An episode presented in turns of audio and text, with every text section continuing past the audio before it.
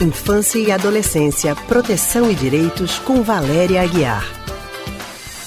E já estamos na linha com a psicóloga e psicanalista Valéria Aguiar, do Centro de Pesquisa em Psicanálise e Linguagem, CPPL. E Valéria hoje vai falar sobre casamento na infância. Valéria, boa tarde para você. Boa tarde, Anne. Boa tarde, Haldane e ouvintes. Boa tarde, Valéria. Na América Latina, 25% das meninas se casam antes dos 18 anos. O Brasil é quarto país no ranking mundial dos casamentos infantis. Em março deste ano, foi aprovada uma lei que proíbe o casamento de meninas menores de 16 anos, mas autoriza a união de adolescentes entre 16 e 17 anos em casos especiais, com a aprovação dos pais. Valéria, por que o casamento de meninas menores de idade deve ser evitado?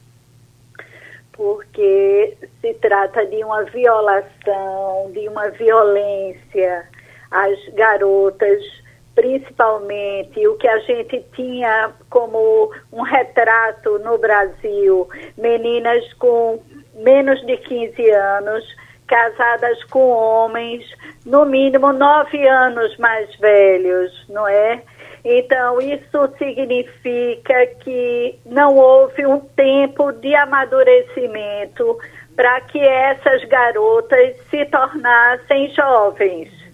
Então, o que a gente tem como consequência é a, o abandono da escola, a falta de perspectiva de vida, gravidez precoce e gravidez na adolescência é algo extremamente perigoso para a saúde da adolescente, para o bebê que vai nascer.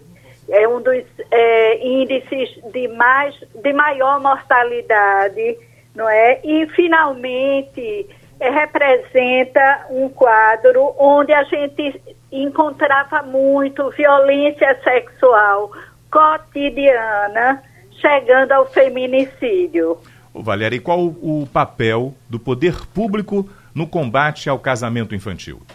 Pois é, eu acho que essa lei, ela, ela foi, como toda lei precisa ser protetiva, não é? Então, é, agora é preciso haver uma conscientização dessa proibição, essa pauta da proibição da, das crianças e jovenzinhas se casarem precisa entrar na pauta da proteção às violências contra a mulher. A sociedade, Haldney, precisa se conscientizar, porque vejam, as famílias que têm sua filha namoradeira, né? Ou sua filha que muito cedo se iniciou na vida sexual e apareceu grávida, que deixa a família apreensiva de que aquele bebê vai nascer sem o pai, não é? Ou famílias que não pensam que a, o destino de uma jovem seja conquistar um lugar no mundo, mas seja estar dentro de casa. Essa não é uma solução.